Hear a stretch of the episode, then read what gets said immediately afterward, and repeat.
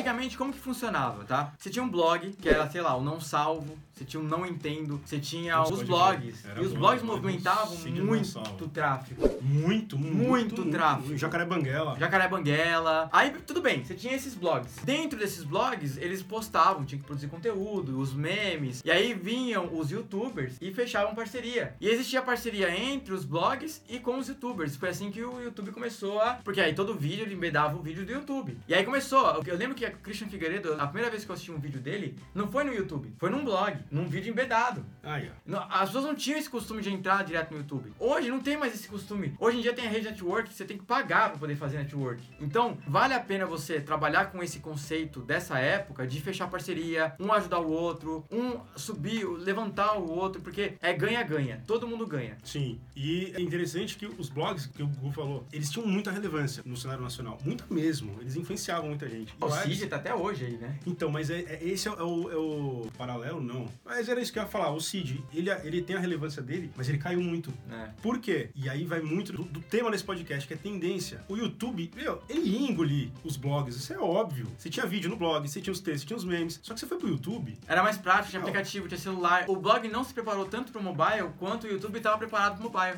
E, e o YouTube é a tua televisão, bicho. Você tem como se fosse uma concessão de televisão. Quanto mais dinheiro na época você tivesse infraestrutura, você montava um- uma grade inteira de programação se quisesse. Olha quem surfou bem essa tendência. Léo Stronda, por exemplo. Demais. Ele começou lá atrás. Demais. No bonde da Stronda, é. fez show pra caramba. É.